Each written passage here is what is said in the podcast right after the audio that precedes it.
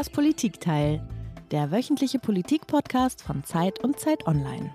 Hey Marc, sag mal, weißt du eigentlich noch, wo du am 11. September 2001 warst, also an dem Tag, an dem die Angriffe auf das World Trade Center waren? Weißt du das noch? Ja, tatsächlich. Man sagt das ja immer so, es sind so Daten, an die man sich erinnern kann, aber an dieses Datum erinnere ich mich wirklich. Es war nämlich ein Dienstag und am Dienstag haben wir bei der gedruckten Zeit ja immer Redaktionsschluss. Es war nachmittags, ich glaube, halb drei, als ein Kollege den Flur entlang gerannt kam und sagte, ihr glaubt es nicht, was passiert ist, es ist ein Flugzeug in das World Trade Center geflogen. Sportflugzeug, Unfall, man weiß es nicht. Wir sind damals alle sofort zum Fernseher gestürzt, der im Konferenzraum steht. Damals durfte man auch noch eng zusammenstehen in Konferenzräumen. Wir haben den Fernseher angemacht und wir sahen live, wie ein zweites Flugzeug in den zweiten Turm des World Trade Center flog. Und in dem Augenblick war klar, das ist kein Sportflugzeug, das ist nicht einfach mal so passiert, das ist was Größeres. Und das war, wenn ich mich heute daran erinnern sollte, so eine Mischung aus Grusel und Adrenalin, würde ich sagen. Der Grusel natürlich bedingt durch die Situation. Niemand wusste, was passiert ist. 30 Minuten später stürzte dann der erste Turm des World Trade Center ein und wenige Minuten später der zweite. Und Adrenalin, das ist dann die journalistische Situation, denn es war klar, wir müssen jetzt eine Zeitung machen. Wir haben nur noch wenige Stunden bis zum Redaktionsschluss. Und dann wurde die ganze Maschinerie angeworfen. In so einem Augenblick funktioniert man als Journalist dann auch ein bisschen wie so eine gut geölte Maschine. Und wir haben dann eine Zeitung gemacht, wie es, wie es, glaube ich, in der Geschichte der Zeitung davor noch nie gegeben hatte und hoffentlich auch nicht mehr geben wird. Wie war das bei dir? Weißt du es noch? Ja, ich weiß es natürlich auch noch. Das ist so ein Moment, den vergisst man nicht, glaube ich. So wie Mauerfall und die Leute, die damals dabei waren, JFK erschossen oder so. Ich war damals ja noch nicht bei der Zeit, sondern bei der FAZ. Ich hatte einen Tag Urlaub und war mit äh, meiner Familie, auch meinen Eltern, äh, meiner neugeborenen Tochter und so. Wir waren in Mecklenburg unterwegs und hörten das im Autoradio und dann fing plötzlich der NDR an, wirklich nur noch getragene Musik zu spielen. Und wir fuhren zurück in das Ferienhaus und haben auch den Fernseher angemacht, haben gesehen, wie Uli Wickert äh, sich da hinsetzte und den ganzen Tag durchmoderierte. Und bei mir war es halt noch ein bisschen was Besonderes, weil ich einen Vertrag hatte äh, am 1. Januar 2002, also drei Monate später, als Korrespondent in die Vereinigten Staaten zu gehen. Und plötzlich fragten alle, willst du da überhaupt noch hin? Ähm, natürlich wollte ich hin, äh, erst recht, aber ich bin eben in ein ganz, ganz anderes Land gekommen als das, was ich mir vorgestellt hatte. Ich bin in ein Land im Krieg gekommen, total traumatisiert wenn da Sportflugzeuge, das ist so eine Erinnerung, eine der neuen Nachbarinnen erzählte mir, da sei ein Sportflugzeug über ihrem Haus geflogen und sie sei sofort mit ihren Kindern in den Keller gerannt, weil sie dachte, das ist der nächste Anschlag. Das war so die Stimmung damals. Ja. Also ähm, Tag, den man nicht vergisst. Und wir gehen heute so weit zurück an diesen Tag, an den man äh, immer zurückdenkt, wenn man dabei war. Für viele ist es ja auch schon Ancient History. Wir gehen so weit zurück, weil wir heute über ein Thema sprechen wollen, das damals begonnen hat. Die Intervention des Westens in Afghanistan. On my orders, the United States military has begun strikes against Al-Qaeda terrorist training camps and military installations of the Taliban regime in Afghanistan.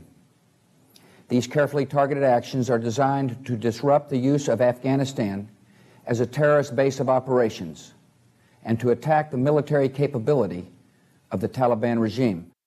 Das war ähm, der damalige amerikanische Präsident äh, George W. Bush in einer Ansprache äh, unmittelbar nach den Anschlägen, ähm, wo er der Nation bekannt gibt, dass er sorgsam ausgewählte, sehr gezielte Angriffe auf Afghanistan vorgesehen hat. Und die Regierung in Deutschland hat sich auch sehr schnell dazu geäußert.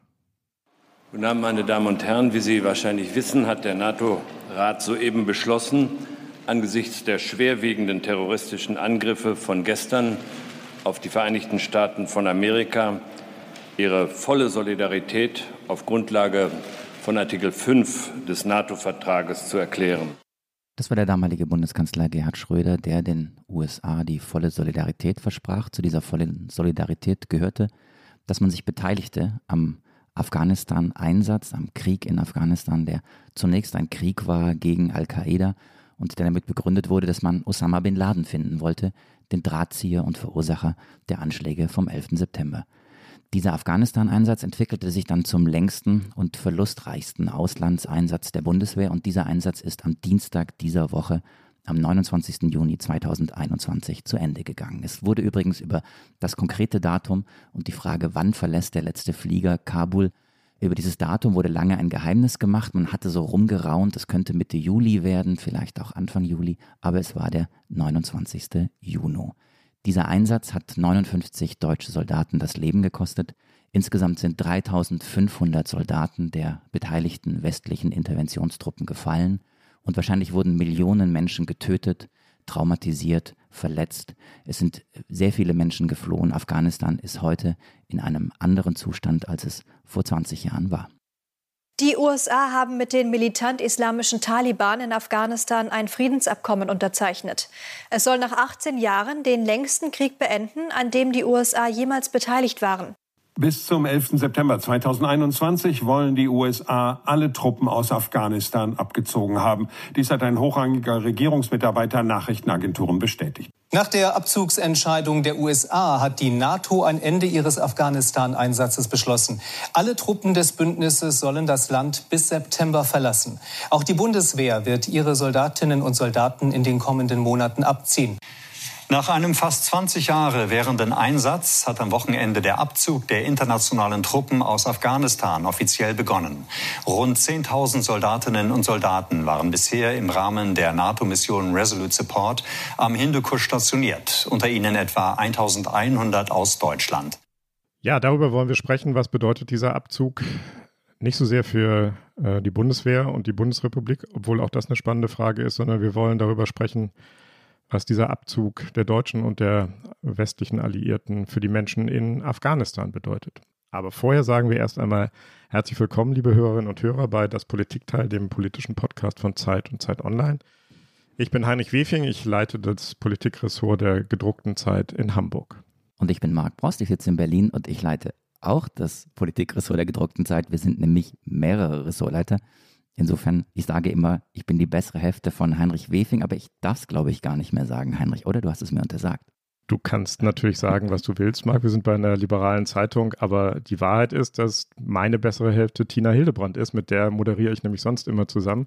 Die ist aber in den Ferien die sie sich sehr verdient hat und deswegen sind wir hier zusammengekoppelt. Genau, und ich habe dann doch auch noch eine andere bessere Hälfte. Also sozusagen, ich bin multiple unterwegs. Ich moderiere normalerweise mit Iliana Grabitz. Sie ist äh, Politikchefin von Zeit Online und auch in den verdienten Ferien. Und deswegen hat es uns beide heute hier zusammengebracht, Heinrich, und wir reden über Afghanistan.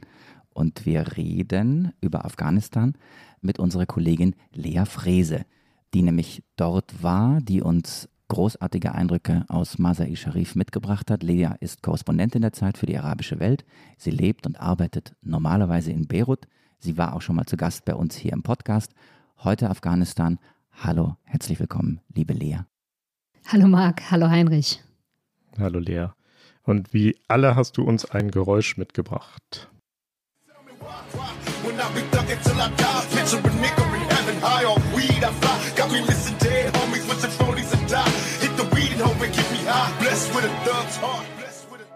Lea, das hast du aus Afghanistan mitgebracht?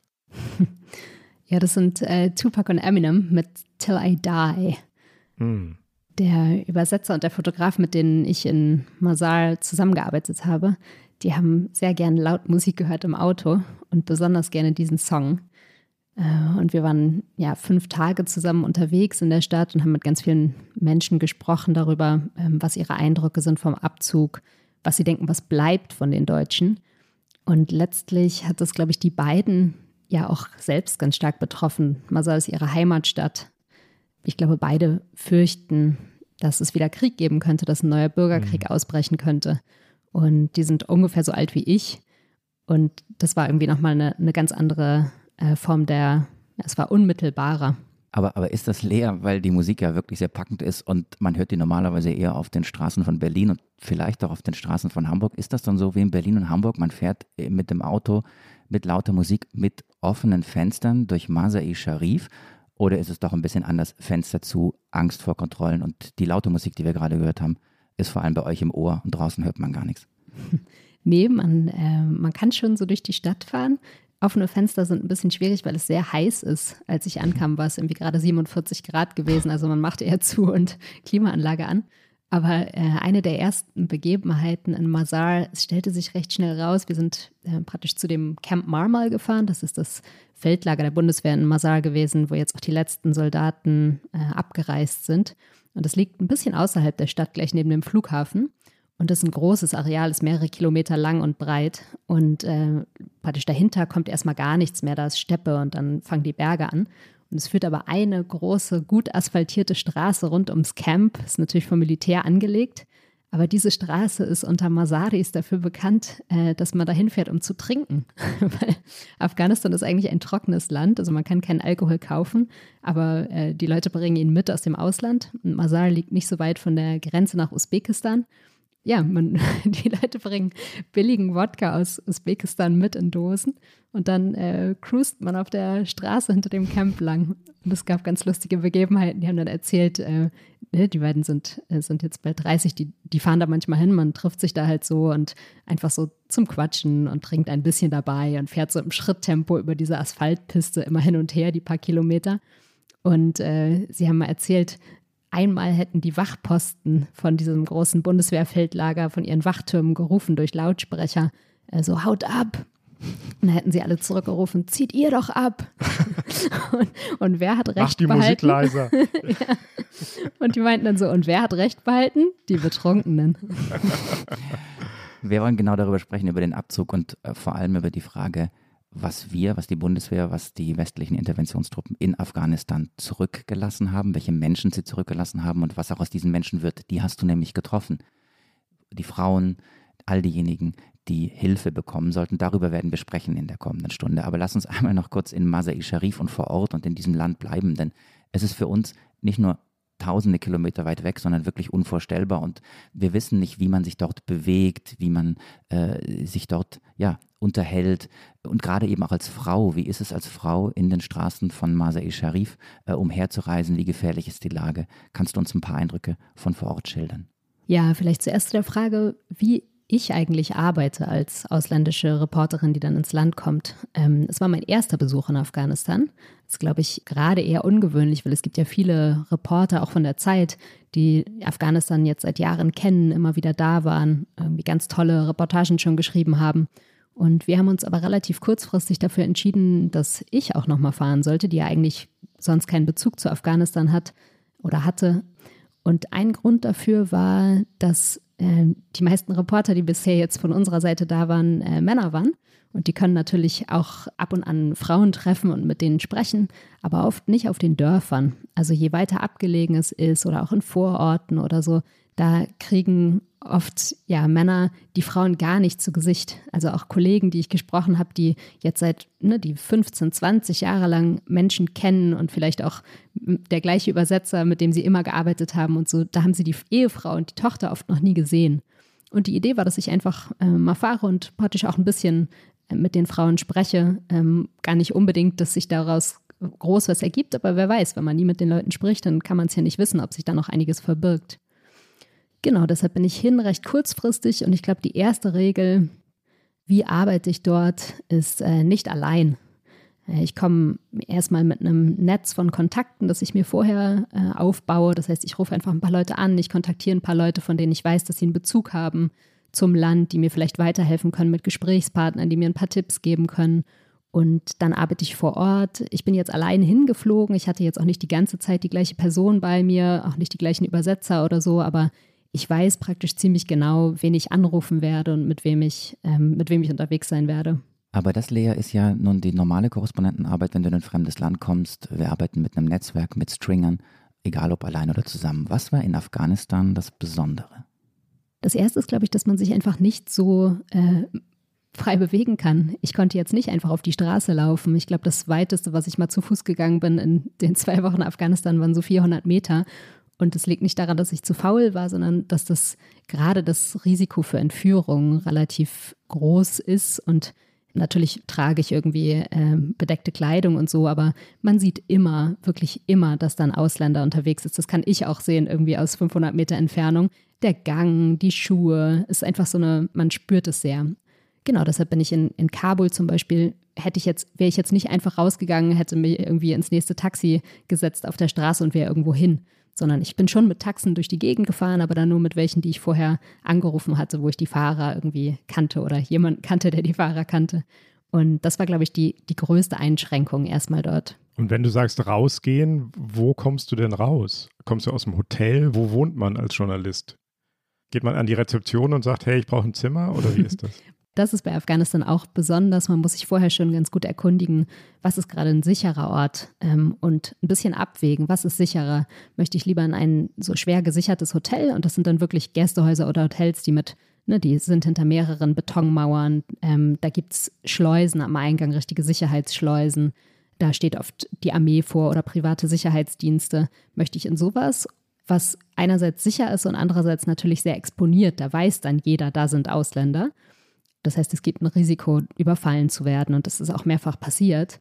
Oder komme ich privat unter, das ist vielleicht nicht so richtig gesichert, dafür so ein bisschen low profile. Hm, ich habe so eine Mischung gemacht. In Kabul war ich zuerst bei Bekannten von Bekannten und, äh, und wurde sehr herzlich aufgenommen, habe irgendwie mal ein Zimmer gemietet für ein paar Tage oder bin einfach aufgenommen worden. Und in Mazar Sharif habe ich dann in einem der ähm, Hotels gewohnt. Ähm, das war, ja, da, da war richtig, äh, da waren einfach viele Sicherheitsmänner vor der Tür mit schweren Waffen. Du wirst immer durchsucht, wenn du rein und raus gehst. Ja, ich glaube, Mazar galt jetzt noch als relativ sicher. Da war es dann, äh, ja, da war es irgendwie opportun. Und da habe ich auch, das war ganz interessant, ich hatte irgendwie auch mit den Leuten, mit denen ich in Masar gearbeitet habe, ne, die waren so mein Alter und so, wir haben uns gut verstanden und waren die ganze Zeit unterwegs. Die haben mich aber jeden Abend, wenn es dunkel wurde, also kurz bevor es dunkel wurde, haben sie mich einfach im Hotel abgeliefert und dann war ich alleine im Hotel und dann kamen sie wieder, als es wieder hell wurde. Also in Masar ging man nicht raus in der Dunkelheit, in Kabul eigentlich auch nicht.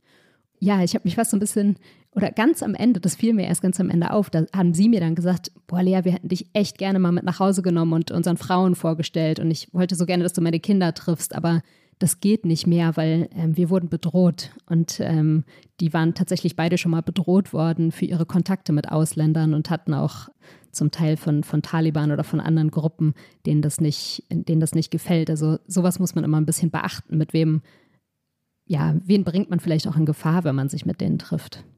Hm. Danke für diese Eindrücke, Lea. Wir wollten jetzt einmal ganz schnell, sehr verdichtet, weil die allermeisten von uns ja noch nie in Afghanistan waren, einmal die wichtigsten Informationen über das Land in einem Faktenblock zusammenfassen. Afghanistan hat gut 37 Millionen Einwohner, also knapp halb so viele wie Deutschland. Sie leben auf einer Fläche von 652.000 Quadratkilometern. Das ist etwa so groß wie Frankreich.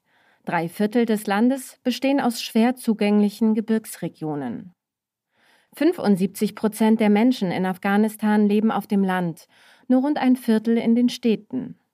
Die größte ist die Hauptstadt Kabul mit über vier Millionen Einwohnern. Afghanistan hat eine der jüngsten und am schnellsten wachsenden Bevölkerungen weltweit. Die meisten Frauen haben keinerlei Zugang zu Verhütungsmitteln und werden oft schon sehr jung schwanger. In Afghanistan werden etwa 49 Sprachen und über 200 Dialekte gesprochen.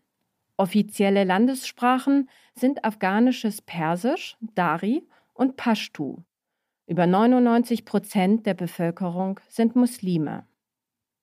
Afghanistan zählt zu den ärmsten Staaten weltweit. Über die Hälfte der Menschen sind in der Landwirtschaft tätig. Das wichtigste Produkt ist Schlafmohn. Afghanistan ist der größte Opiumproduzent der Welt. Eines der größten Hindernisse beim Aufbau des Landes ist der weit verbreitete Analphabetismus. 70 Prozent der Frauen und 45 Prozent der Männer können nicht lesen und schreiben. Lea, du hast schon gesagt, du warst an den Außenmauern des großen Feldlagers der Bundeswehr in Masai Sharif. Das war seit 2006 der wichtigste Stützpunkt der äh, deutschen Truppen in Afghanistan. Von hier aus sollte die Freiheit auch in Deutschland verteidigt werden. Seit dieser Woche, wir haben es vorhin gesagt, ist kein deutscher Soldat mehr in Afghanistan. Die Amerikaner haben ihre Bases fast fluchtartig verlassen. Die äh, Rede ist schon davon von einem neuen Vietnam. Wie ist der Bundeswehrabzug vor sich gegangen? Ja, am Dienstagabend hat das letzte Flugzeug mit den letzten Soldaten Camp Marmal verlassen, auch mit dem, mit dem Kommandeur, dem Brigadegeneral dort. Das ging jetzt am Ende auch sehr schnell. Der Abzug, jetzt der praktische Abzug hat wohl begonnen, so Mitte Mai und Ende Juni war man fertig. Es war klar ja, dass der Abzug kommen würde und es war jetzt ging über Jahre hinweg, dass irgendwie die politischen Verhandlungen dazu liefen. Am Ende war es eigentlich ein Deal, der unter Donald Trump mit den Taliban geschlossen wurde, der dann dazu geführt hat, dass die ausländischen Truppen wirklich raus sind. Und der Deal war, wir, also der Westen, zieht ab. Dafür versprecht ihr uns, dass sowas wie der 11. September bei uns nicht mehr passiert. Wovon aber keine Rede war, war äh, die Lage in Afghanistan, wie es dort weitergehen soll. Mhm. Und wie geht es da weiter? Du hast jetzt gesagt, du hast Wodka getrunken. Ich weiß nicht, ob du auch Wodka getrunken hast, aber du warst auf der Straße der Wodka-Trinker und hast da laute Musik gehört. Aber du hast dich auch in der Umgebung des Feldlagers umgehört und hast da Menschen getroffen.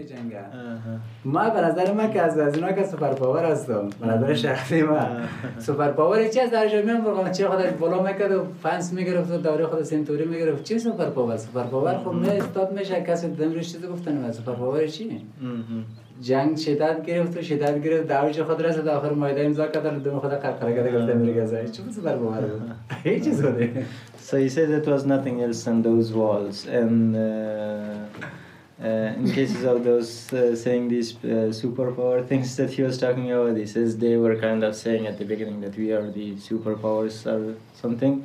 Uh, he says, in fact, they are not. And maybe, maybe I am a superpower because my sons and other brothers are like. Uh,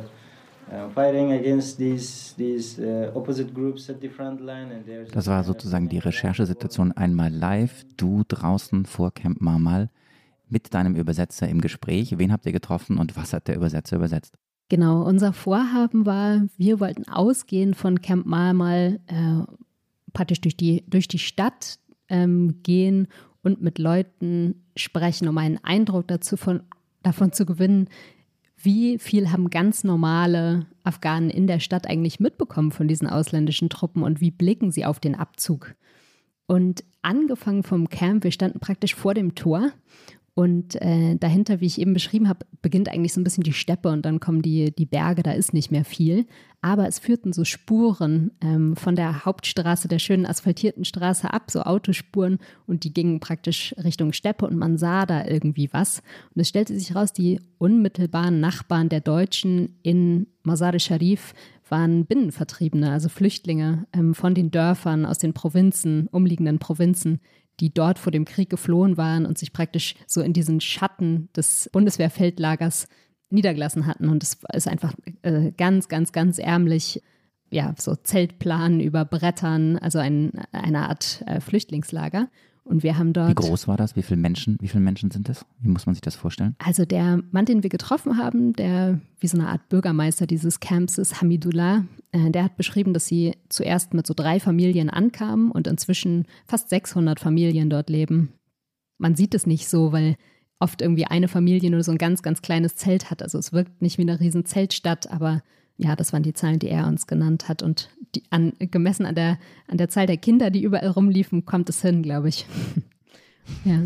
Und Hamidullah der Wortführer, das ist der Mann, den wir gerade gehört genau, haben. Genau, Hamidullah haben wir gerade gehört. Er sagte, ah, 40 oder 41.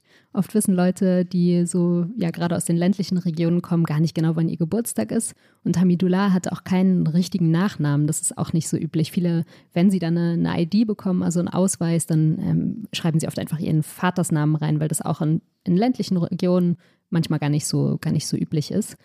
Hamidullah, der ungefähr 40 ist, ähm, hat uns beschrieben, er ist aufgewachsen auf dem Dorf, er kann auch nicht lesen und schreiben.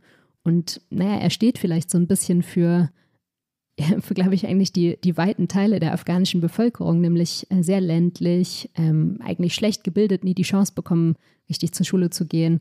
Ja, sich so, sich so durch, durchschlagen müssen im Leben und irgendwie immer mit diesem Krieg gelebt haben der ja schon einige Jahrzehnte andauerte. Und irgendwann haben, die, haben sie es nicht mehr ausgehalten im Dorf. Es gab wieder Überfälle jetzt in den letzten Jahren und die sind vor etwa drei Jahren gekommen und äh, haben dann beschlossen, sich da niederzulassen. Und ähm, Hamidullah, das war das Zitat, was jetzt auch gerade vorgespielt hatte. Wir haben ihn gefragt, was waren deine Eindrücke und was bleibt von den Deutschen? Und was er beschrieben hat, war, als sie ankamen, da haben alle gesagt, wow, jetzt kommt die Supermacht. Und sie hatten große Hoffnung darauf. Und sie meinten ich, die Deutschen? ich, ich, glaube, sie, sie meinten die Amerikaner, aber das ist auch ganz interessant. Natürlich war das für viele Afghanen, ne? da kamen ausländische Soldaten und natürlich waren die allermeisten Amerikaner und die Deutschen kamen dann irgendwann auch, aber am Anfang war das oft für viele einfach die gleichen. Also am Anfang dachte mhm. man, das sind alles Amerikaner. Und zumindest waren sie ja alle letztlich unter dem Kommando der Amerikaner. Das heißt, äh, ne, irgendwie die, dass es dann die Deutschen waren, das haben sie schon irgendwann auch rausgefunden, aber das machte jetzt auch nicht so einen großen Unterschied. Also sie haben gesagt, da kam die Supermacht und er sagte so, und ich habe das jetzt mal, ich habe das die all, über all die Jahre mitbekommen. Und am Anfang dachte ich auch noch, wow, da kommt die Supermacht und ne, die sind auch in deren Dorf eingedrungen und es gab, äh, die Amerikaner haben ja viel so, äh, zum Beispiel auch mit Drohnen Kämpfer erschossen und so und sind öfter mal, ne, über Nacht haben sie dann irgendwie ein, sind sie in ein Dorf eingedrungen, um irgendwie Verdächtige festzunehmen und so. Und am Anfang war er also praktisch noch beeindruckt, auch von dieser militärischen Macht. Und irgendwann sagte er, merkte er, dass sie eigentlich so, die hatten so wenig Ahnung. Und er sagte, die haben dann angefangen, sich einzumauern. Und ich glaube, das mhm. hat auch den Bundeswehreinsatz so ein bisschen charakterisiert. Am Anfang ist man, sind die Soldaten auch sehr viel stärker rausgegangen. Die sind oft zum Beispiel, ne, die hatten so gepanzerte Fahrzeuge, sogar offen. Also die, die Soldaten standen drauf und sind richtig noch durch die Städte oder Dörfer gefahren, haben Leute begrüßt, hatten irgendwie so eine Art Kontakt auch zur normalen Zivilbevölkerung. Und über die Jahre, als dann Anschläge wieder zunahmen und die Aufständischen wieder stark wurden, haben sich die ausländischen Truppen immer mehr so eingeigelt äh, und richtig bewährt. Und so ist auch dieses Camp entstanden mit den großen Mauern. Und er sagte, jetzt, ich wir haben gefragt, was bleibt denn von den Deutschen? Und er meinte, gar nichts. Aber die Mauern von dem Camp und sagte. Aber das ist ja im Grunde, das, das ist ja leer, das sind ja die zwei Teile unseres Gesprächs, dass wir einmal schauen, was hat dieser Einsatz militärisch wirklich bewirkt und waren die westlichen Interventionstruppen und aus deutscher Sicht natürlich vor allem die Deutschen darauf vorbereitet und was hat die Bundeswehr dort 20 Jahre gemacht? Das zweite aber ist ja das menschliche Drama, das du gerade angesprochen hast. Und einfach, um es nochmal, mir ist das gerade bewusst geworden, wir, wir, reden von 600 Menschen, die sich, du hast sie Binnenflüchtlinge genannt, die sich in den Schatten dieses Camps geflüchtet haben, weil sie im Rest Afghanistans nicht mehr leben konnten. Und sie haben auf den Schutz der Bundeswehr gehofft. Und jetzt ist die Bundeswehr weg. Was wird denn aus diesen 600 Menschen, die ja eigentlich unsere Hilfe wollten und die offensichtlich woanders im Land nicht leben konnten? Ja, es sind sogar 600 Familien hm. und äh, ja, die stehen, glaube ich, so ein bisschen für den für weite Teile der afghanischen Bevölkerung. Die haben jetzt eigentlich keine Wahl. Wir haben sie auch gefragt, bereitet ihr euch darauf vor? Also viele Leute in Afghanistan befürchten jetzt, dass entweder die Taliban praktisch die Macht im Land, die Herrschaft wieder an sich reißen oder aber, dass sie es zumindest versuchen oder auch andere es versuchen und es zu einem neuen Bürgerkrieg kommt. Und ich glaube, viele fürchten sich vor zweiterem fast mehr als vor der Übernahme der Taliban, weil natürlich ein Bürgerkrieg und ja, wenn, wenn wieder mit Waffen überall gekämpft wird, ist das natürlich für Familien noch viel schwieriger, als wenn praktisch eine Macht, auch wenn man mit ihr nicht einverstanden ist, irgendwie die Kontrolle übernimmt. Damit muss man, kann man sich irgendwie arrangieren. Wir haben sie gefragt, wie bereitet ihr euch vor? Habt ihr Pläne? Wollt ihr, müsst ihr vielleicht wieder fliehen? Das haben nämlich die allermeisten Afghanen über die Jahrzehnte gemacht, einfach immer wieder geflohen, immer wieder weitergezogen. Und die sagten, nee, also vorbereiten kann man sich gar nicht. Wer weiß denn wohin dann? Wer weiß denn, wo es dann sicher ist? Sie haben jetzt gesagt, Sie wollen eigentlich gerne da bleiben. Diese Familien hatten nämlich auf dem Land, also in den Dörfern, da haben sie nie Land, Grund und Boden besessen. Und äh, der Hamidullah äh, war so ein bisschen, ja, so ein bisschen so, wie sagt man, Bauernschlau, das hat so einen negativen Einschlag, aber ich glaube eigentlich ein, einfach ein Mann, der irgendwie sich so seine Gedanken macht und Pläne schmiedet. Und der war auf die Idee gekommen, dass sie da, das Land war sehr billig neben diesem Feldlager und dass sie das jetzt endlich mal kaufen und dass sie dann wirklich Landbesitzer werden. Und äh, ja, das Projekt haben sie gerade. Und der sagte, also egal was kommt, hier will ich nicht mehr weg. Du hast aber auch Leute getroffen, die sich vorbereiten, Lea. Du bist noch weitergezogen, warst nicht nur im Flüchtlingslager, sondern du hast auch Menschen getroffen, die sich auf die Zeit nach der Bundeswehr vorbereiten. Ausbildung, Studium. Es ist äh, viel besser als hier in Afghanistan. Besonders über die Lernen von Sprache, von, von der deutschen Sprache. Äh, erzählen wir viel und sagen, äh, ohne B1-Zertifikat bekommt man keine tolle äh, Arbeit. Also. Die Sprache ist sehr wichtig. Ja. Und äh, haben Sie jeder ein, äh, ein deutsches Lieblingswort? Oder eins, das also, deutsches Lieblingswort? Ein deutsches Lieblingswort. Das ist es gibt, ja, es gibt viele Lieblingsworte, die man in Deutschland äh, auf deutsche Sprache hat. Aber zurzeit, also wenn ich jetzt sage, kommunizieren. Kommunizieren? Also, kommunizieren, ja. Alles. Mein Lieblingswort auf deutscher Sprache ist Berufs- und Fähigkeitsbescheinigung. Lea, wo warst du da denn? ja, wir haben uns von den Nachbarn und von dem Camp vorgearbeitet, praktisch in die Stadt und waren dann in der, in der Stadt Mazar al-Sharif unterwegs und haben ganz unterschiedliche Leute getroffen. Und äh, ein Ort, den wir angesteuert haben, war die größte Deutschschule in der Stadt. Das Asia-Institut, äh, die geben praktisch nur Deutschsprachkurse äh, haben ungefähr 200 Schüler, haben sie uns erzählt. Und die Aufnahme von gerade, äh, das ist aus einem Gespräch mit den beiden Chefs, mit den beiden Lehrern an der Schule. Die haben uns äh, nicht nur ihre Lieblingsworte verraten, äh, sondern ähm, haben uns auch ein bisschen mitgenommen in die, in die Deutschkurse. Und das war für mich sehr interessant. Ähm, erstens spiegelte das, glaube ich, so ein bisschen wieder das, was mir sehr aufgefallen ist und sehr stark begegnet ist, auch in Masar, es gibt ein unheimlich positives Bild von Deutschland und von den Deutschen, was fast schon ein bisschen unangenehm ist, äh, wenn, man, wenn man bedenkt, dass eigentlich die Situation gerade ist, dass, dass Deutschland ja dieses Land jetzt einfach so zurücklässt und irgendwie eben nicht geschafft hat, was das Ziel war, nämlich das Land zu stabilisieren. Aber die Assoziationen mit Deutschland sind sehr positiv und ich glaube, der, äh, der wichtigste Grund ist, es steht für Stabilität und es steht, das fand ich auch sehr interessant, ist mir öfter begegnet, für so ein bisschen etwas Unprätentiöseres. Ich glaube, viele Afghanen haben den Westen eben kennengelernt, ne, als einmal so das breitbeinige, äh, sehr stark auftretende amerikanische, sehr vereinfacht jetzt gesagt. Und dagegen wirkt die Deutschen, glaube ich, immer so ein bisschen netter, ein bisschen, äh, so ein bisschen, naja, ruhiger. Und einer hat mal gesagt, also wenn man bei den Deutschen war, man wusste immer gar nicht, wer der Chef war. Da haben einem alle einfach ein Wasserglas angeboten. Und es gibt die Berufsunfähigkeitsbescheinigung offensichtlich. Das war ja das Lieblingswort des einen Menschen, mit dem du da gesprochen hast. Das war auch eine sehr schöne Begegnung eigentlich, die beiden Chefs dieser Sprachschule. Der eine hatte lange für die Deutschen gearbeitet, auch für die GIZ, also die Deutsche Entwicklungshilfe. Der andere und war nach Deutschland geflohen für ein paar Jahre, weil sein Vater ähm, praktisch, der war für die Sicherheitskräfte tätig gewesen in Afghanistan und hat Probleme bekommen. Der musste dann aber zurück nach Afghanistan und die haben dann mir beide erzählt, naja, irgendwie, natürlich ist es hier, Masar ist auch wirklich, äh, da liegt so ein bisschen der Hund begraben, ist jetzt wirklich nicht äh, der Nabel der Welt. Und ich glaube, viele sind dann so ein bisschen frustriert und wollen nur noch weg und so. Und die beiden haben gesagt, ja, aber wir wollten, wir haben überlegt, was können wir wirklich tun für unsere Stadt? Und wir wollten irgendwie was beitragen. Und dann ist uns aufgefallen, Mensch, es gibt viele Leute, die müssen auch Deutsch lernen, wollen Deutsch lernen. Wir machen diese Schule. Und man hat es ja gehört, die sprechen sehr gut Deutsch. Natürlich nicht perfekt, aber sehr gut. Und äh, ja, und managen das alles so selbst. Und das war irgendwie ein, ein schöner Moment. Und ich musste sehr lachen über die Berufsunfähigkeitsbescheinigung. Die haben einfach, ne, die lernen auch ganz viel selber noch per YouTube oder einfach, indem sie, indem sie deutsches Radio hören oder so. Und die große Faszination war immer, waren einfach diese ganz langen Worte, die wir so haben und die ja sehr technisch sind. Das ist, glaube ich, beim Deutschlernen auch ganz wichtig, dass man einfach Substantive aneinander reihen kann und dadurch ganz schöne, schicke, neue Worte bilden kann, wie in wenig anderen Sprachen. Brunnen bohren, Schulen bauen und Gleichberechtigung für Mädchen und vor allem Frauen schaffen. Das waren ja auch die gesellschaftlichen Ziele, die hinter diesem Einsatz standen. Man wollte das Land verändern. Und darüber werden wir äh, gleich noch sprechen, auch über die Frauen von Kabul und die Menschen, die wir dort zurückgelassen haben. Ein paar haben wir ja schon kennengelernt, Hamidullah zum Beispiel. Aber da jetzt das Wort Taliban schon gefühlt 37 Mal in diesem Podcast gefallen ist, glaube ich, müssen wir an einer Stelle einmal sagen, wer oder was denn diese Taliban sind, die dieses Land nun zurückerobern können. Wir haben auch dazu was vorbereitet, einen kurzen Info- und Faktenblock über die Taliban.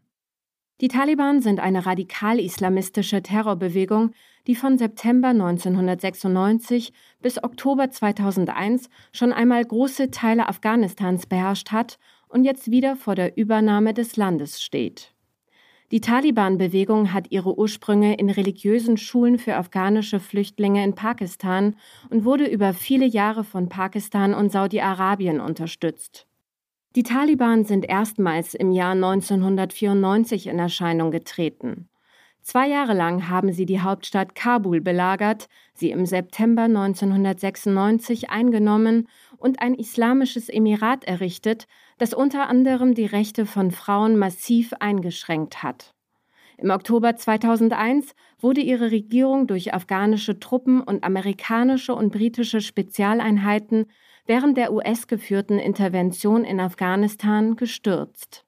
Seit 2003 führen die Taliban von Pakistan aus erneut eine militärische Kampagne gegen die Zentralregierung und die internationalen Truppen in Afghanistan.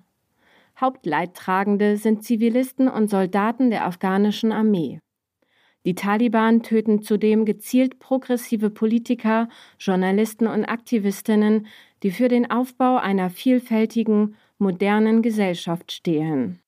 Die Taliban sind eine Bedrohung für Afghanistan, vor allem für all jene Menschen, denen wir, denen die Bundeswehr, denen die westlichen Interventionskräfte helfen wollten. Aber lass uns einmal nochmal die Dimension des Ganzen klar machen. Wer unterstützt die Taliban und wer steckt denn hinter ihnen?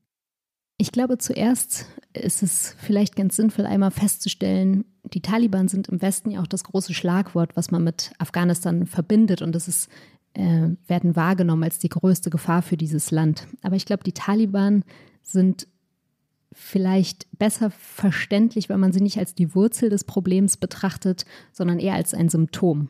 Die Taliban sind auch in den 90ern entstanden, in einer Zeit des Bürgerkriegs, als eine sehr große Unsicherheit im Land herrschte, als sehr viele unterschiedliche Milizen und Kräfte im Land waren und, und einander bekämpfen.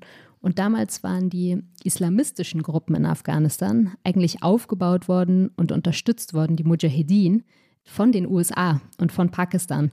Und das Ziel war damals, der sowjetischen Besatzungsmacht praktisch eine, äh, die zu bekämpfen und den, den Kommunismus zu bekämpfen. Und das hat damals Afghanistan in ein ganz großes Chaos gestürzt und ja, aus diesem sind dann eigentlich die Taliban erwachsen. So ein bisschen als das islamistische Pendant zu Law and Order. Ja, wenig kompetent eigentlich in, in Verwaltung und in Staatsführung, aber dafür mit sehr strikten Regeln und praktisch so diesem Nimbus unkorrumpierbar zu sein, weil eben sehr gläubig und religiös. Und ich glaube, was damals passiert ist in den 90ern und wie die Taliban entstanden sind, das hat sie dann letztlich auch nach der Intervention des Westens wieder stark gemacht. Denn der Westen hat nach 2001 zwar das Taliban-Regime, also die Herrschaft, erstmal total hinweggefegt. Das ging sehr, sehr schnell. Die waren nach weniger als zwei Monaten, war das ganze Regime implodiert, ganz viele Leute geflohen. Und ich glaube, sehr viele Taliban-Führer auch damals waren eigentlich total bereit, sich zu unterwerfen der neuen Ordnung. Die haben damals schon verstanden, da ist jetzt was zu Ende gegangen. Und damals rechnete, glaube ich, wirklich niemand damit, dass sie nochmal wieder erstarken könnten. Und was aber passierte, ist, dass gerade der, ja, die westlichen Mächte, die ja dann praktisch die neuen Herren im Lande waren, die neue Ordnungsmacht, dass die es ganz stark ja, die haben es verbockt. Ähm, sie haben eine, eine Ordnung gestürzt, aber sie hatten eigentlich keinen Plan, was sie danach eigentlich machen wollte. Sie haben ein Vakuum geschaffen und dann haben sie sehr viele Fehler gemacht. Sie haben äh, teils Kräfte unterstützt und so die alten Warlords, die alten Mujahedin wieder an die, an die Macht geholt oder ihnen Macht gegeben, die sie nicht hätten unterstützen sollten, während sie gleichzeitig gegenüber den Taliban eigentlich so eine komplette, die haben da komplett Front gemacht. Die haben praktisch so Kompromisse und die Leute wieder in den Staat zu integrieren das haben sie gar nicht gemacht. Und ähm, ich glaube, erst auf diesem Nährboden, nämlich dass dann eine, ein sehr, sehr schwacher Staat, ein sehr großes Chaos entstand, daraus konnten die Taliban wieder erwachsen und eigentlich ganz ähnlich, wie sie in den 90ern entstanden sind. Jetzt gibt es ein Schlagwort, das einem in Deutschland immer wieder begegnet, vor allem eben in politischen Verhandlungen, die sogenannten gemäßigten Taliban. Das scheint äh, aus deutscher Sicht erstmal ein Widerspruch in sich zu sein, denn die Taliban, das haben wir im Faktenblock gehört, na, das ist nun eben auch ein Schreckensregime auf eine sehr schreckliche Art und für einen bestimmten Teil der Bevölkerung, für Frauen, für Mädchen besonders schrecklich. Gibt es gemäßigte Taliban oder reden wir uns da politisch was schön?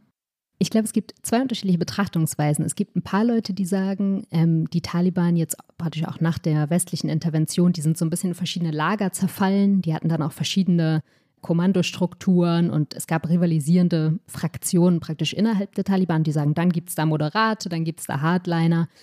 Die andere Betrachtung, die ich auch für realistischer halte, die sich, glaube ich, auch durchgesetzt hat inzwischen, ist, dass es eigentlich, ja, es ist immer noch eine relativ einheitliche Bewegung.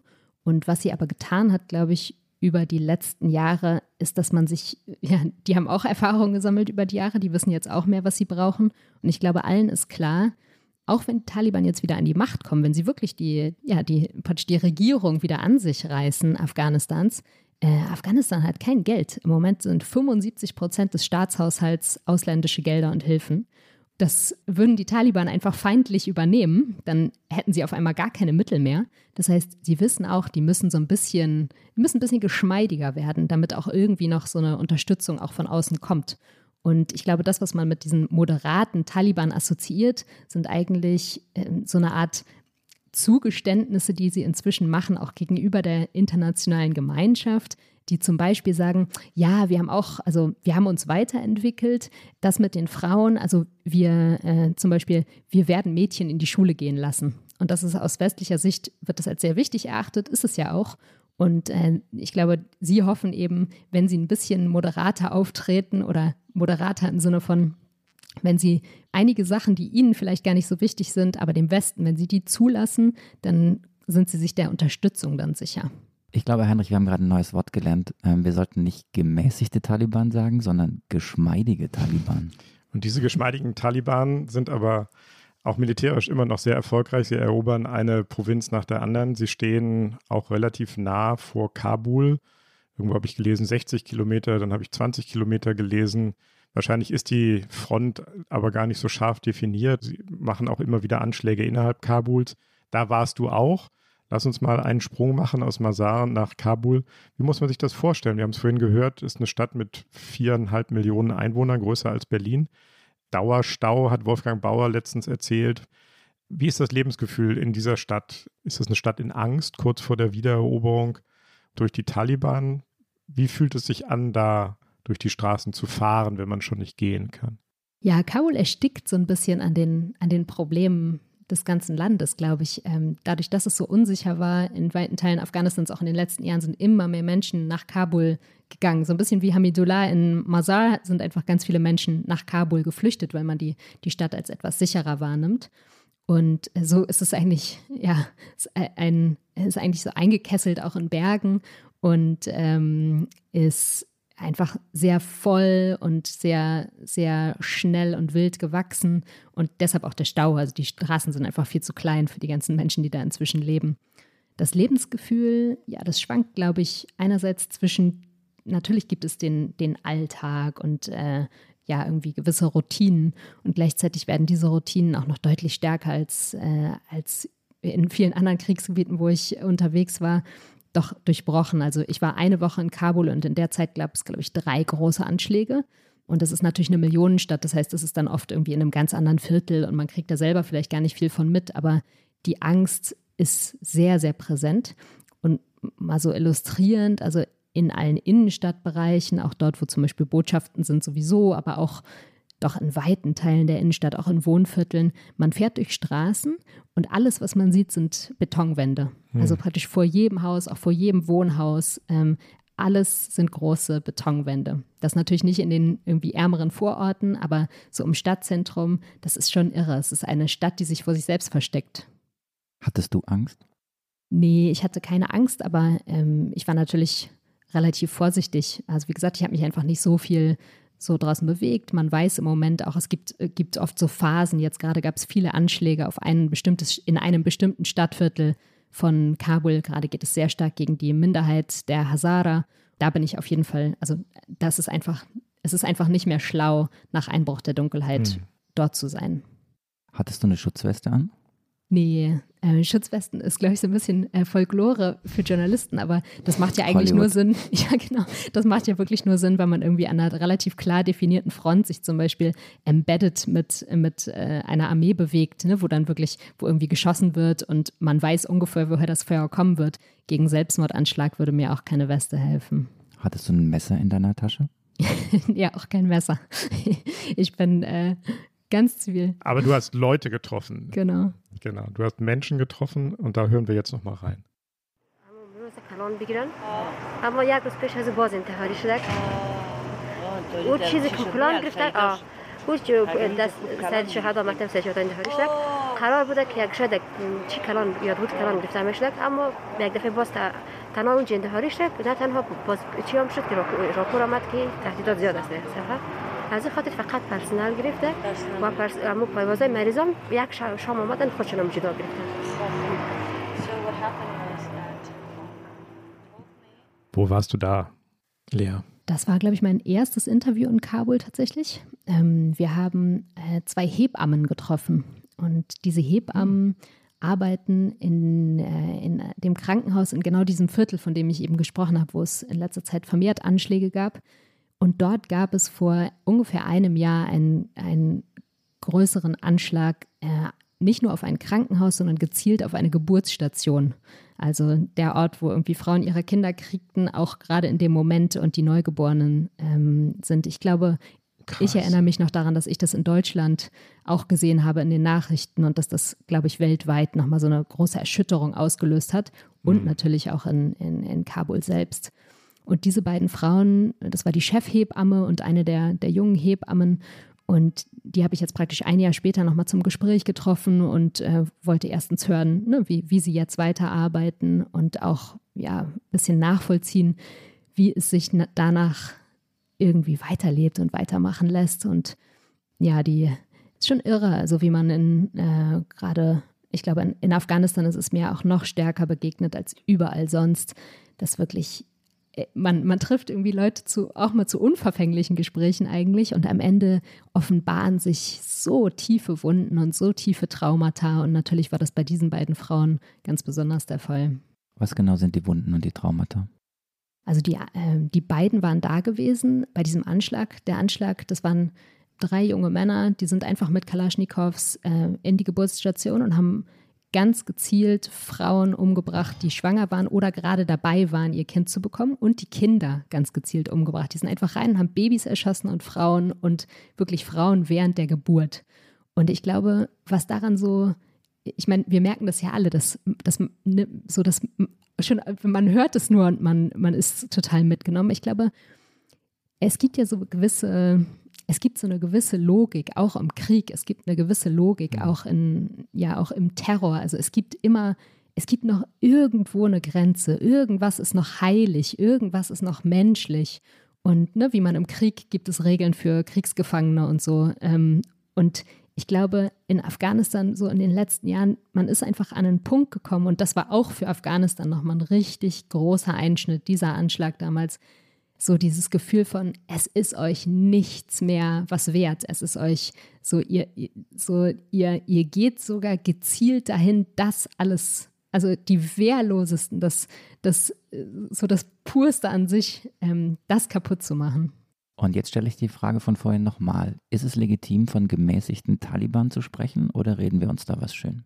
Dieser Anschlag, zu dem hat sich nie jemand bekannt und auch äh, zu vielen der in letzter Zeit nicht. Es ist gut möglich, dass es gar nicht die Taliban waren. Es gibt ja auch noch viele andere Gruppen. Ähm, hier assoziiert man diesen Anschlag zum Beispiel oft mit, ähm, äh, es gibt eine Art äh, IS, auch in Afghanistan, die da tätig sind, denen schiebt man das auch so, hat man es auch hingeschoben, aber es hat sich letztlich nie jemand dazu bekannt. Und was ich sehr interessant fand, das hat man, glaube ich, äh, so man hat es, glaube ich, oft nicht mehr so auf dem Schirm, aber ich meine, in, natürlich gibt es auch immer die Möglichkeit, dass das äh, praktisch Lone Wolves waren, die so oft, diese Anschläge sind ja so üblich in, in Afghanistan gerade und diese Selbstmordanschläge, diese Logik dahinter, dass es auch manchmal einfach inzwischen, mhm. natürlich gibt es auch unkontrollierte Anschläge, die vielleicht gar nicht angeordnet wurden von oben, sondern ne, die Leute, vielleicht, vielleicht saß da irgendwie der junge Mann und hat gedacht, boah, irgendwie äh, so mein Leben in Trümmern, vielleicht psychisch krank, wie auch immer, und der dann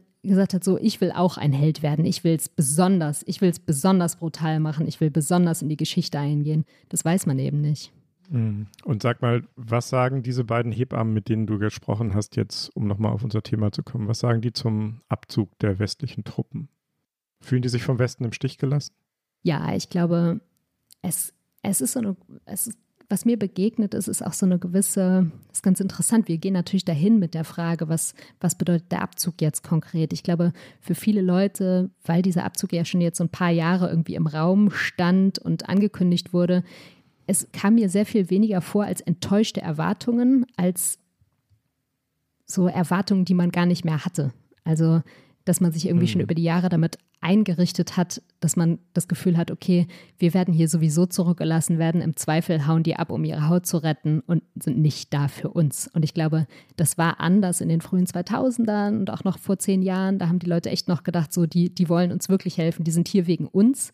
Aber letztlich war der Westen ja glaube ich, auch in erster Linie wegen sich selbst dort. Die wollten verhindern, dass es wieder Terroranschläge im Westen gibt. Und genau das ist ja jetzt auch der Deal, der am Ende steht, den sie gemacht haben keine Anschläge mehr im Westen, mhm. was sie in Afghanistan macht. Also äh, so, es ist uns nicht egal, aber wir werden nicht so hart dagegen vorgehen. Äh, das müsst ihr schon unter euch ausmachen. Aber Lea, diese, diese unglaubliche Anschlag, dieses sehr bedrückende Szenario, von dem du gerade gesprochen hast, das ist ja, bedeutet, es gibt keine Gewalt, also die Gewalt kennt keine Limits mehr. Man weiß nicht, von wem sie ausgeht man kann sich nicht sicher fühlen in diesem Land, vor allem eben als, also Frau kann sich nicht sicher fühlen. Mädchen, Frauen. Was machen diese Frauen jetzt, da der Westen das Land verlässt? Wohin gehen die? Wie, was, was werden die tun? Wohin treibt sie ihre Angst? Bei den Hebammen fand ich ganz interessant auch in diesem Krankenhaus damals, das war unter anderem auch von Ärzte ohne Grenzen betrieben worden und auch diese Geburtsstation.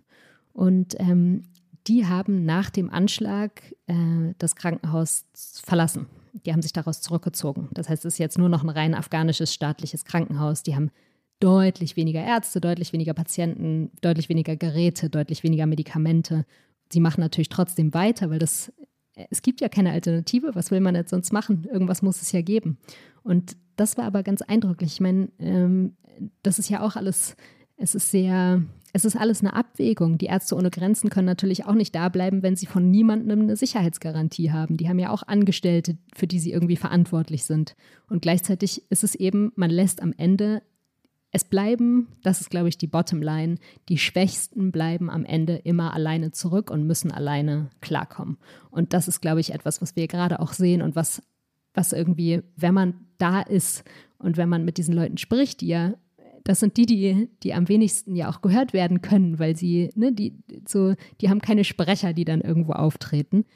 Und ich glaube, das ist, fehlt oft so im Westen diese Vorstellung dafür, dass man einfach, da ist kein Sicherheitsnetz. Du kannst am Ende nichts anderes mehr machen, als du gehst halt entweder zur Arbeit und gehst weiter in dieses Krankenhaus, auch wenn du selber total Angst hast jeden Tag, oder die Frauen haben niemanden, der ihnen bei der Geburt hilft. Dann lass uns an dieser bedrückenden Stelle einmal äh, einen kurzen Cut machen und auf unsere Rubrik kommen, die manchmal ein bisschen lustig daherkommt, aber in Wahrheit genau dazu dient, die Bedrückung wirklich zu thematisieren und wirklich zu schauen, was hinter Worten und auch hinter Ereignissen steckt, die wir vielleicht im normalen Nachrichtenstrom so an uns vorbeilaufen lassen. Unsere Rubrik, die Flop 5.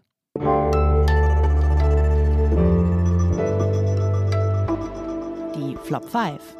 Ja, Lea, die Flop 5, das ist unsere Rubrik, mit der wir Klischees brechen wollen und fragen wollen, ob die Dinge nicht immer auch ein bisschen anders sind, als wir sie gemeinhin betrachtet haben. In diesem Fall vielleicht über 20 Jahre Afghanistan-Einsatz. Du hast uns fünf Begriffe, fünf Worte, fünf Phrasen mitgebracht, die du bezogen auf das Thema unseres heutigen Podcastes einfach nicht mehr hören kannst, die dir, Entschuldigung, so richtig auf den Keks gehen. Was ist dein erster Flop? Genau, ich habe zwei Pakete. Äh, eins umfasst drei und eins umfasst zwei.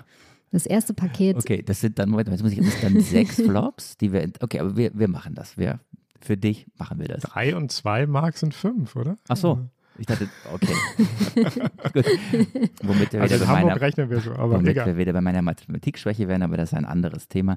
Lea, dein erster Flop.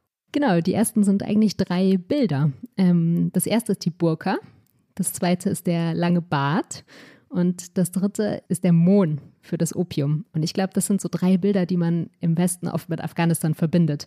Die Burka, die unterdrückte Frau, der Bart, immer gleich der Islamist, auch wenn natürlich viele Nicht-Islamisten auch Bärte tragen. Und der Mohn für das Opium und irgendwie den Drogenschmuggel. Und ähm, ja, das sind natürlich gibt es alles drei in, in Afghanistan und natürlich wird auch die Burka getragen und natürlich gibt es auch die Unterdrückung und gleichzeitig, ja, es ist immer ein bisschen schade, weil ich glaube, das Bild, was entsteht, ist, dass es ein Land ist, in dem gar nicht gelebt wird, in dem es, kein, in dem es keinen Alltag gibt, in dem nicht irgendwie Wodka auf der Straße getrunken wird. Und ich glaube, das ist etwas, was man durchbricht, wenn man da ist und wenn man auch ähm, anders mit Leuten sprechen kann. Und dann habe ich noch zwei Flops. Und diese Flops sind eigentlich äh, aus Afghanistan selber, so interne Flops praktisch, hm. äh, die mir besonders aufgefallen sind. Und ich glaube, sie gehören beide zu unter einem Schlagwort, nämlich der Scheinheiligkeit. Ich habe unter anderem auch einen, äh, ja, einen ehemaligen hochrangigen Führer der Taliban getroffen, so zum Gespräch. Und äh, ich, ich treffe ja leider in meinem, in meinem Job äh, immer mal wieder Leute, mit denen ich auch politisch nicht ganz einer Meinung bin. Und was mir manchmal, also was mich am, was mich am, was mich manchmal wütend macht, wo ich manchmal ein bisschen, da muss ich schon manchmal mich ein bisschen zusammenreißen in diesen Gesprächen, die dann natürlich trotzdem irgendwie alles ganz, das läuft alles ganz zivilisiert ab. Aber es kommen immer zwei Argumente. Erstens, alles, was wir, was die Frauen betrifft, wir machen das nur zu ihrem Schutz, dass die nicht rausgehen dürfen, dass die sich irgendwie, äh, dass die sich verdecken müssen und so. Das ist alles nur zu ihrem Schutz. Und das zweite Argument ist, ah, wir, aber wir verändern uns. Wir werden ganz anders und ähm, so wir lernen auch dazu. Wir lassen jetzt auch Mädchen in die Schule gehen. Und ich glaube, der Grund, warum mich das so verärgert, ist, dass es letztlich ja auch bei dieser, auch im Umgang mit, mit Frauen und, und so, es geht ja nicht um die Länge des Schleiers. Es geht nicht, was die Leute anziehen sollen oder so. Es geht um die Deutungshoheit. Es geht darum, dass sich da dass ich ja eine, dass ich diese, diese Führungsmänner, äh, dort halt ausschließlich Männer, so, die nehmen sich einfach die Macht heraus, dass sie bestimmen, wie die Regeln gemacht werden. Und äh, das ist etwas, was mich, ja, wo ich mich inzwischen manchmal ein bisschen zusammenreißen muss, dass ich da nicht mal, äh, dass ich da nicht mal empört den Kopf schüttel. Super. Zwei Kabul-Flops hast du uns mitgebracht. Das ist klasse. Wir gehen langsam in die Schlusskurve. Vielleicht gucken wir einmal ein bisschen jetzt auch auf das, was die Deutschen gemacht haben, nicht nur auf die Reaktionen in Afghanistan. Die Amerikaner sind da zuerst reingegangen, wir haben es gehört, um äh, die, die Operationsbasen von Osama bin Laden zu zerstören. Dann wurde daraus aber eine ganz andere Operation, die hieß Enduring Freedom dauerhafter Frieden. Daran haben sich die Deutschen ähm, auch beteiligt. Es ging darum, dass sowas wie eine Demokratie oder jedenfalls Grundform von Freiheit und Demokratie errichtet werden soll. Es ging um den Aufbau einer Zivilgesellschaft. Es wurden Straßen gebaut, hast du erzählt, Krankenhäuser, Mädchenschulen. Ist dieser ganze Ansatz äh, des Nation Building, hieß das dann ja, geht das auch jetzt mit dem Abzug aus Afghanistan zu Ende? Ist das ein gescheiterter Ansatz für die Weltpolitik? Ich glaube, der Begriff ist schon sehr diskreditiert inzwischen. Es ist aber ja ein bisschen paradox. Äh, die Idee ist ja eigentlich dahinter, wenn wir schon in einer Welt leben, in der der Staat irgendwie das Ordnungsprinzip ist, dann verdienen auch alle Menschen ein Leben äh, mit Rechten in so einem Staat. Und das heißt, die, die Idee dahinter, dass, äh, dass ein Staat dann auch gestärkt wird und eine Rechtsstaatlichkeit entsteht und so, das ist ja eigentlich eine, ja, erstmal würde ich meinen, äh, eine ganz gute Sache. Ich glaube, was gescheitert ist, ist eigentlich nicht diese Idee, sondern die Haltung, mit der man diese Idee ja in die Welt bringen wollte oder vertreten hat. Und ich glaube, die ist gekennzeichnet von einer ganz starken Überheblichkeit. Also, dass westliche Regierungen, westliche Staaten in ein Land wie Afghanistan einmarschieren, von dem sie wirklich zum Teil sehr wenig Ahnung hatten. Und das betraf vor allen Dingen die Deutschen. Wir hatten da zum Beispiel ganz lange nicht mal mehr aktive Geheimdienste. Das heißt, man wusste einfach sehr, sehr wenig. Und dass man da reingeht mit der Idee, man könne da, ohne etwas näher zu wissen, einfach eine neue Ordnung kreieren, das ist, glaube ich, für mich der schlagende Punkt. So ein bisschen vielleicht auch eine Wiederholung so aus der Kolonialgeschichte, diese, diese Idee, das ist so eine Art Terra Nullius, wo, ne, das ist irgendwie alles so primitiv und wir können da dann was bauen. Und das ist natürlich kompletter Quatsch. Das sind sehr komplexe Gesellschaften mit ihren eigenen Regeln und mit ihren eigenen Prinzipien von Führungspersönlichkeiten. Und wenn man die nicht kennt, dann kann man natürlich auch nichts Konstruktives daraus machen. Als klar wurde, dass diese Woche die Woche ist, in der die letzten deutschen Soldaten das Land verlassen, hatten wir hier bei der Zeit unseren Kollegen Peter Dausen gebeten, einmal mit Soldaten zu sprechen, die vor Ort waren oder die gerade zurückkommen oder die als letzte Camp Marmal verlassen. Und er hat sehr beeindruckende Schilderungen auch von Soldaten mitgebracht, die verwundet worden sind, die verletzt worden sind und die auch tiefe innere Verletzungen, psychische Verletzungen mit sich tragen. Und er hat ein Zitat, habe ich mir aufgeschrieben, das, das mich sehr beschäftigt hat und das im Grunde auch jetzt hier das Spiegelbild zu unserer Diskussion ist. Denn ein deutscher Soldat sagte ihm, wir haben den Afghanen suggeriert, wir bringen euch Demokratie und Sicherheit. Und alles, was wir erreicht haben, ist ein Scherbenhaufen, ein großes Chaos. Würdest du das unterschreiben? Ja, ich denke schon. Und ich glaube, das ist natürlich nicht nur, es sind nicht nur die Deutschen, die es erreicht haben, das hat auch seine Wurzeln in innerafghanischen Auseinandersetzungen und Kämpfen. Aber ja, im Moment ist es ein ziemlicher Scherbenhaufen. Und die 20 Jahre, die die Interventionstruppen dort waren, wo ja auch einiges aufgebaut worden ist, die sind jetzt zwar vorbei, aber es waren auch 20 vielleicht ruhigere Jahre für viele Menschen in Afghanistan. Das zählt nicht? Zum Teil schon. Und ähm, das wird auch, ja, da, die Leute waren ja auch sehr, ich glaube, die große Mehrheit der Afghanen war nach dem Einmarsch auch erstmal äh, ganz froh damit ähm, und hatte eine große Hoffnung. Und ich glaube, diese 20 Jahre haben natürlich auch ein anderes Bewusstsein ähm, geschaffen. Und dieses praktisch das Bewusstsein so, ja, auch wir haben das Recht, in einem, in einem Staat mit Mitbestimmung und mit Rechten zu leben. Das ist sehr präsent. Und das haben ja auch sehr viele Frauen gespiegelt, so die, dass man überhaupt darüber nachdenkt, dass man ja studieren wollen könnte. Das ist, glaube ich, mhm. für viele Frauen so der erste Schritt. Und eine hat das ganz schön zusammengefasst. Die hat sehr davon profitiert. Die war so Mitte 20 jetzt. Ähm, die konnte dann zur Schule gehen, die von den Deutschen gebaut wurde. Die konnte auf eine Uni gehen, die von den Deutschen gebaut wurde. Und sie sagte, ja, was bleibt jetzt? Es bleiben eigentlich die Gebäude, aber sie haben es nicht geschafft, zu, sie zu sichern. Sie haben es nicht geschafft, zu sichern, dass wir auch sie fort so in der Zukunft benutzen können. Aber das ist ja die politisch jetzt ganz entscheidende Frage, die sich mit äh, der heutigen Woche verbindet, mit dem Datum dieses Abzugs und dem Fakt, dass die letzten deutschen Soldaten das Land verlassen haben. Heinrich hat es gerade angesprochen. Es ist ja in den 20 Jahren nicht alles schlecht gewesen. Am Anfang hat das funktioniert. Brunnen bohren, Schulen bauen, Gleichberechtigung zu schaffen oder mehr Gleichberechtigung zu schaffen für Mädchen und Frauen. Und jetzt sind die letzten deutschen Soldaten weg. Deswegen die, die einfache Frage, hätten wir, wir, der Westen, einfach länger drin bleiben sollen in diesem Land? Wenn drin bleiben, dann glaube ich mit mehr Aufmerksamkeit, mit mehr Plan.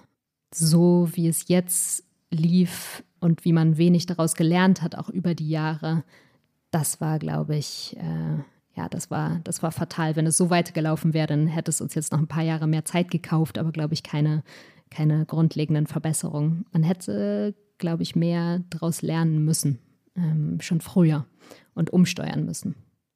Danke, liebe Lea, für diese Eindrücke von einer wahnsinnig aufregenden und offensichtlich bewegenden Reise. Ähm, danke, dass du das mit uns geteilt hast. Das, liebe Hörerinnen und Hörer, war es wieder, das Politikteil, der politische Podcast von Zeit und Zeit Online.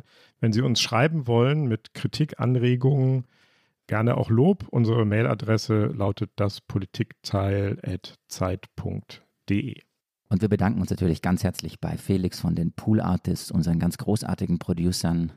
Ein großer Dank geht an Carlotta Wald, die uns wie immer bei der Recherche unterstützt hat. In dieser Woche ganz speziell an Lena von Holt. Sie haben ihre Stimme gehört ähm, in den Faktenblocks, die wir eingestreut haben. Sie hat sie für uns recherchiert und eingesprochen.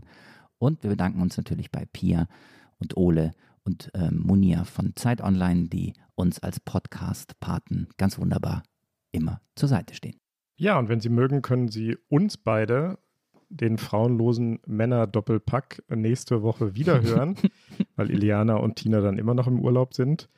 Wir grüßen Sie herzlich und hoffen, Sie haben eine gute Zeit. Und äh, zwischendurch gibt es natürlich zig andere Zeitpodcasts, äh, wenn man Lust drauf hat. Äh, das einzigartige Zeitverbrechen, den Feuilleton-Podcast Die sogenannte Gegenwart und natürlich täglich zweimal der Nachrichtenpodcast Was jetzt? Und Marc, darauf habe ich mich schon immer gefreut. Du sagst jetzt die Tasse an, weil du als Einziger in der Lage bist, auch genau zu sagen, wo man die bestellen kann. Das ist so großartig. Erstmal sage ich, was wir machen, denn wenn diese Aufnahme vorbei ist, lieber Heinrich, dann packen wir beide ein Päckchen. Wobei ich glaube, ich packe das Päckchen, weil die Tassen hier bei mir im äh, Büro in du der Du hast die Tassen im Schrank, genau. Ich habe ich hab hab sie noch im Schrank aber demnächst eine weniger, denn wir packen ein Päckchen mit einer Tasse, die so aussieht, liebe äh, Lea. Das ist die Podcast-Tasse. Ich halte sie einmal in die Kamera. Lea hat schon eine, oder? Hast du sie noch? Ihr schuldet mir noch eine.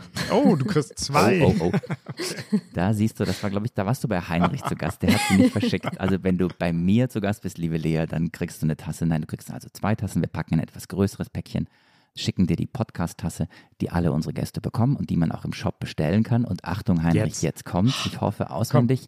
Shop.spreadshirt.de slash Zeit Podcast. Wow. Wow, wow. Und da es mehrere Tassen gibt, unsere ist weiß mit so einem blauen Rand. Und wir schicken sie nach Beirut, ne, Lea? ja, oder vielleicht irgendwo nach Deutschland. Ich glaube, hier kommt nichts mehr an. Gut. Also jedenfalls bekommst du zwei Tassen und jetzt, Heinrich, Iliana verbietet mir immer, auf Schwäbisch mich zu verabschieden. Ich darf nicht Tschüssle sagen. In Hamburg sagt man Tschö, oder? Nein, in Hamburg sagt man Tschüss. Ah, und, und in Beirut, Lea? Komm. Alamark? Alamarkon. Alamark. Mhm, Alamarkon. Da wird Marc jetzt hellhörig. Alamark sagen wir dann. Ehrlich gesagt sagen die allermeisten Leute einfach Bye. Bye. Okay, dann bye und auf nächste Woche. Wie hast du gesagt, Heinrich, im frauenlosen Doppelpack nächste Woche wieder bei Zeit Online. Ciao. Bye. Tschüss. Ciao. Alamark.